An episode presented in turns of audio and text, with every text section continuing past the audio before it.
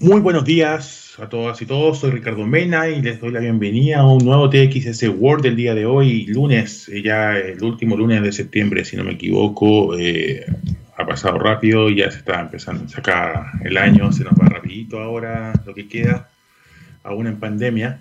Eh, y el día de hoy, el programa, tenemos una invitada eh, con la cual vamos a conversar un tema que acá en Estados Unidos está bastante en boga a partir de unas declaraciones de Kenji West, donde pedía como más claridad en los contratos, más claridad en temas digitales también.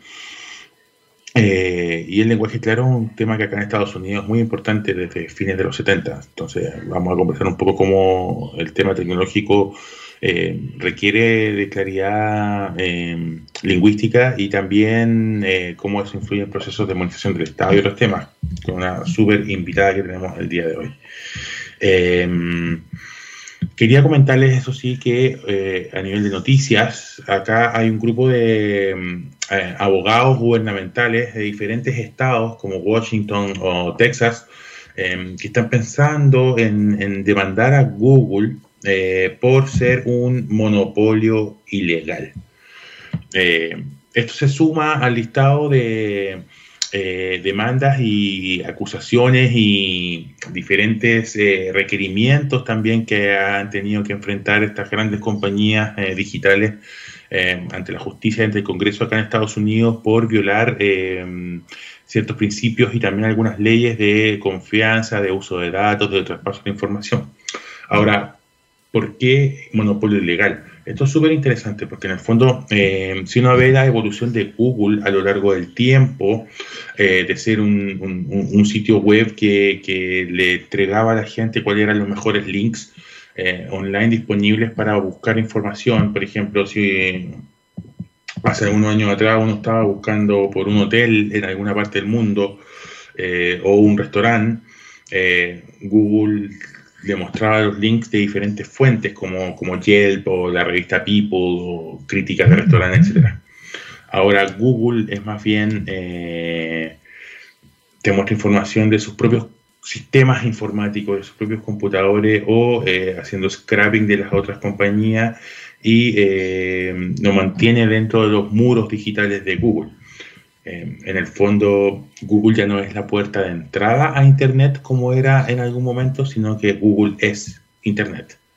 Y, eso ha generado una preocupación en diferentes em, espacios eh, públicos que ven cómo eh, este crecimiento como descontrolado eh, va generando vulneraciones a la información, va generando el tema con la privacidad de los datos, va generando un montón de problemas eh, en los individuos que eh, hace poner el ojo en estas compañías, algo similar a lo que pasa con Amazon, que tiene controlado comercio desde distintas dimensiones y uno puede comprar desde las cosas del supermercado hasta libros y ropa por Amazon. Em, esto puede afectar también el balance y los equilibrios de los negocios y también eh, puede afectar, eh, aunque se vea como algo que favorece a las personas, afecta, las afecta profundamente porque el robo de información es algo que es muy clave. Eh, así que vamos a ver qué pasa con estas demandas, cómo entra el tema. Eh, hay que seguir eh, atentos, sobre todo porque se habló en algún momento que los datos eran la información del futuro, eh, el oro del futuro, los datos. Y, ese dato hay que tenerlo en relevancia porque se están empezando a generar disputas muy grandes respecto a eso, sobre todo con las grandes compañías. En Europa también están siendo bastante sancionadas las prácticas de vulneración de privacidad de Google, así que hay que seguir con este tema. Vamos a ir con una canción ahora y volvemos con la entrevista. Esto es eh, Franz Ferdinand y The Dark of Matinee.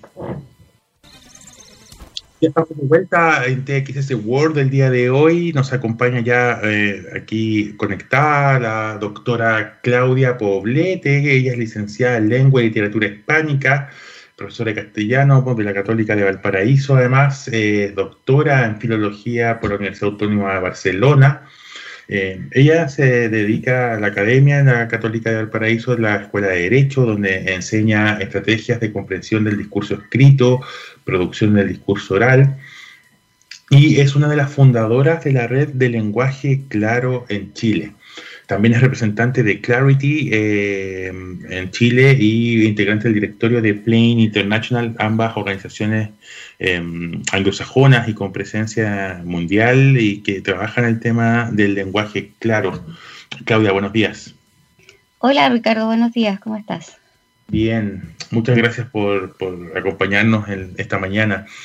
Eh, Claudia, el tema del lenguaje claro es algo no es nuevo, digamos, tiene su tiempo ya. Eh, acá en Estados Unidos yo sé que desde fines de los 70 más o menos eh, se empieza a regular y se empieza a exigir a los organismos públicos que eh, deben publicar su información de manera que sea comprensible para todos, independiente de las siglas, independiente de lo que se tenga que poner, tiene que estar de una manera tal que cualquier persona la pueda entender.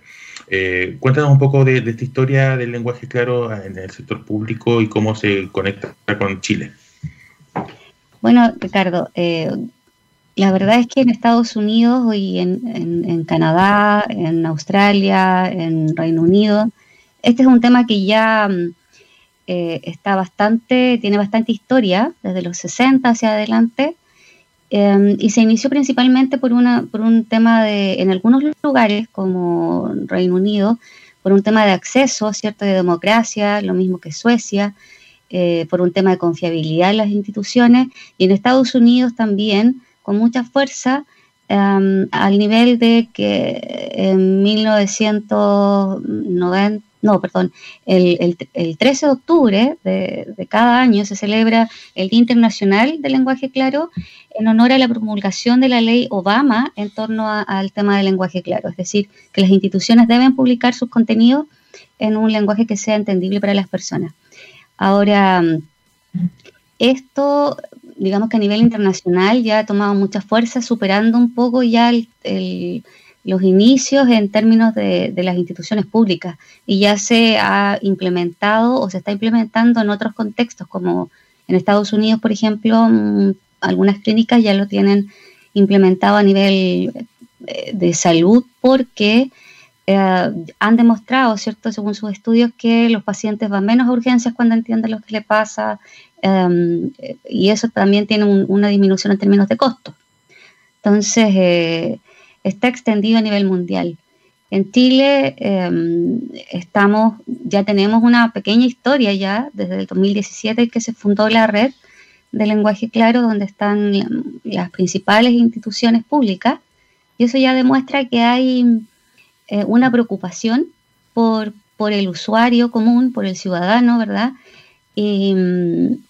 pero que todavía nos falta mucho, mucho por, por recorrer. Sin embargo, insisto, ya hay una preocupación en términos de las instituciones, sobre todo cuando vienen las famosas ciertas encuestas de satisfacción, en que muchas instituciones son mal evaluadas y algunos de esos aspectos tienen mucho que ver con, que las personas no entienden, no entienden lo que, se les, lo, que se les comunica, lo que se les informa. Ahí, Claudia, eh, el tema de la comprensión. Eh, esto va acompañado en Chile, por lo menos yo conozco algo el tema de la mesa del lenguaje claro, estuve bastante conoces, también fundadora, sí. Estuve ahí metido con, con los temas, pero, pero después se empieza a, a mezclar con un tema que es súper importante también con la, la, modernización y mejora de servicios públicos que tiene que ver con la digitalización de procesos.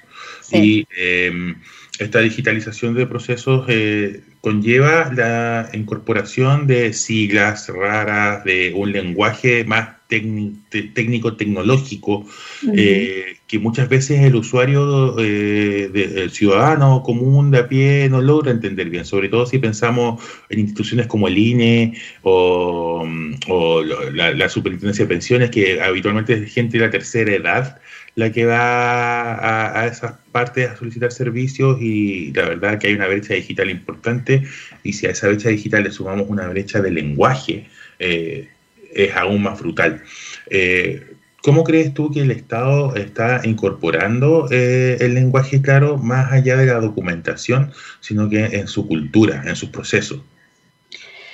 Bueno, a ver, lo que pasa es que creo que como muchas, en muchas otras experiencias, ah, si bien hay una cosa positiva que tiene que ver con que se ha instalado a nivel de instituciones públicas, a nivel de documentación, como muchas, muchas experiencias eh, en nuestro país, eh, entendemos a veces mal los conceptos, es decir, se piensa que la digitalización es un factor de desarrollo, ¿cierto? Pero solamente se piensa en términos de pasar lo que está en papel a digital.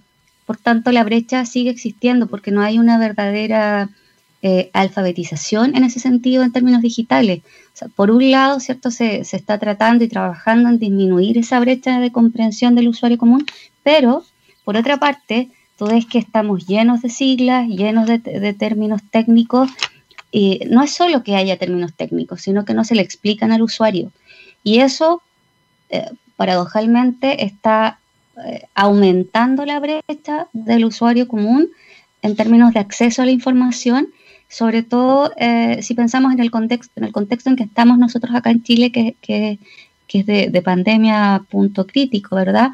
Eh, muchos de los trámites que tú tienes que hacer están en, Internet, los podrías hacer por Internet, pero claro, te piden una clave y la clave la tienes que ir a buscar no sé dónde. Entonces, no tenemos una, una, una alfabetización digital ni pensamos en el usuario muchas veces cuando, eh, cuando diseñamos las páginas web y reitero, solo vemos que digitalizar es pasar lo mismo que está en papel, pasarlo al computador y eso no es, no, no, no tiene que ver solo con disminuir, em, con, pasar los documentos tal cual están. O sea, Internet y la web tiene otro, otros, otros códigos que deben también enseñarse desde, eh, la, desde el, punto de letra, ¿cierto?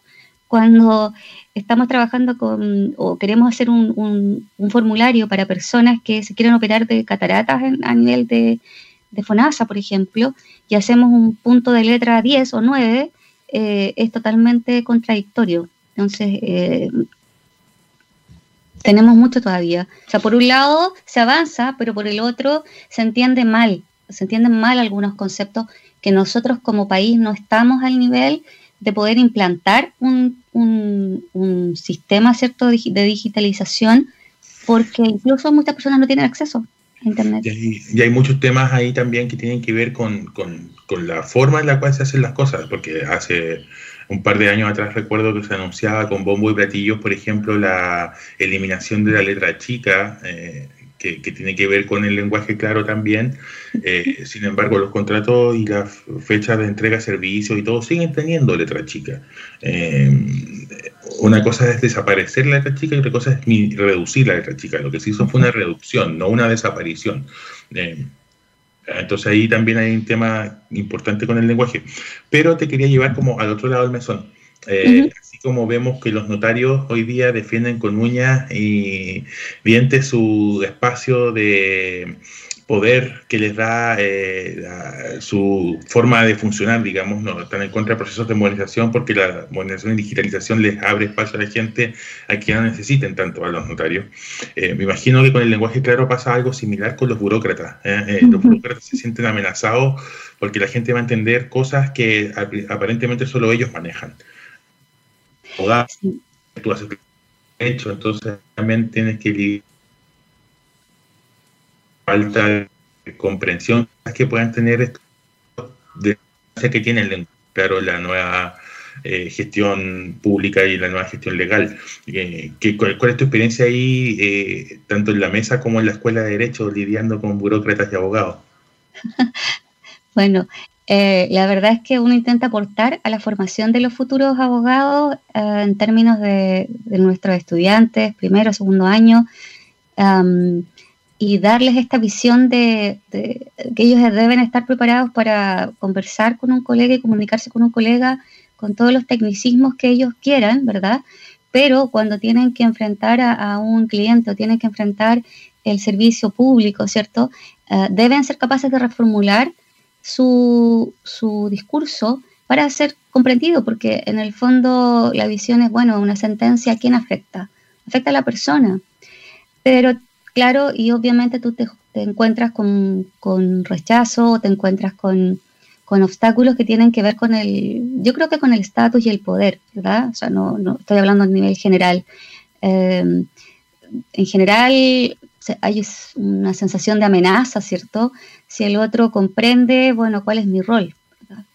Em, entonces, eso yo creo que ha sido una dificultad, un obstáculo, pero también hay que, eso no, puede impedir, ¿verdad?, que nosotros trabajemos por formar a los futuros abogados en una, en una cultura de acceso y de democracia. Em, en ese sentido, creo que los estudiantes terminan eh, eh, apreciando, ¿verdad?, el, el, hecho de que uno les muestre distintas opciones para poder comunicarse. Sí, claro. ¿Mm? Aunque, perdón, aunque los abogados eh, y muchos abogados jóvenes, eh, eso es bastante curioso, sí lo ven como una amenaza, como una amenaza. Bueno, y yo, o sea, en el fondo yo, tengo, yo soy el que tengo que traducir las cosas, yo soy el que, eh, qué va a pasar conmigo si las personas entienden. E incluso en algunos contextos ha dado en que eh, el abogado puede equivocarse y, lo disfraza, ¿cierto?, con, con, ciertas palabras interesantes para que en el fondo el, cliente no entienda que la falla fue de él, digamos. Hay algunos casos que se han comentado en ese sentido, pero bueno. Sí, pues ahí también hay una, más que, temas de amenazas personales o temas de inseguridades, se ve como una amenaza al negocio, por decirlo de alguna manera, entre comillas. Eh, lo mismo pasa hoy día también con, con, el mundo de la informática, ¿no? que, vemos cómo la modernización del Estado, y, no solo la modernización del Estado, sino que en general la digitalización de procesos, la modernización de las compañías también privadas, eh, van acompañadas de eh, nuevos procedimientos, de nuevos mecanismos de acceso. Eh, y pasa con los ingenieros, y pasa con, los, con la gente que habla de scrapping de Python y no sé qué, y la otra persona queda muy colgada con eso. Eh, en general, el discurso de la mesa de lenguaje claro tiene que ver con la, eh, el aporte al acceso a información y democratización de procesos. Eh, ¿Y eso en general es bien acogido dentro del sector público? Yo diría que sí, que, que desde el 2017 hasta ahora, desde que se fundó la red de lenguaje claro, cada vez son más las instituciones y, e instituciones que son importantes a nivel nacional que se han incorporado o que se quieren incorporar. O sea, las dos últimas han sido la Defensoría y, el Ministerio Público. Entonces, em, hay un interés, sobre todo cuando se llega a un punto en que, en que internamente las instituciones se dan cuenta de que algo no estamos haciendo bien. O sea, ¿por qué eh, tenemos que, recibir tantas eh, consultas, ¿verdad? Luego que hemos mandado un, oficio, luego que hemos mandado una carta, eh, ¿Por qué las personas, por qué no nos logramos comunicarnos bien? Entonces, en ese sentido, em, hay mucho interés y, hay instituciones muy relevantes y de mucho impacto para el usuario común que hoy en día tienen políticas o tienen comités o comisiones de lenguaje claro al interior de su, de su institución. Ahora lo que esperamos es que esto crezca en términos de, de que se tome como una conciencia a nivel nacional y yo creo que no estamos muy lejos de, que se genere también una, cierta impotencia a nivel del, ciudadano de, por qué nos comunican de esta forma. O sea, lo que tú señalabas también de Internet, hay cosas que son casi de, décadas atrás que se han venido estudiando y que hoy se les pone un nuevo nombre eh, o una sigla, ¿cierto? Para que, como si fuera algo totalmente nuevo y, no es así. Mm. Muy interesante, Claudia. Yo creo que, es un tema que hay que mantener permanentemente monitoreado. Eh, yo sé que el Poder Judicial ha hecho una pega súper interesante también ahí y, es bueno eh, poner esos ejemplos en la carpeta abierta a la ciudadanía, que se vea que también las instituciones colaboran, que buscan recomponer confianzas con ellos y, el lenguaje claro tiene harto que, aportar para eso. Eh, nos está pidiendo la hora, así que agradezco tu tiempo. De verdad ha sido muy interesante poder conversar contigo el día de hoy sobre este tema. Esperamos volver a contar contigo en una próxima oportunidad. muchas gracias a ustedes por interesarse por este tema que tiene mucho que ver con la confianza y la democracia. Muchas gracias, Claudia. Bueno, ese ha sido el TXS Word del día de hoy. Eh, viene el Lab Café con Catalina Yendes y no se lo pierdan. Y también viene después el profesor Coloma con su TXS Topic Así que tienen TXS Radio para todo el día. Nos vemos el próximo lunes.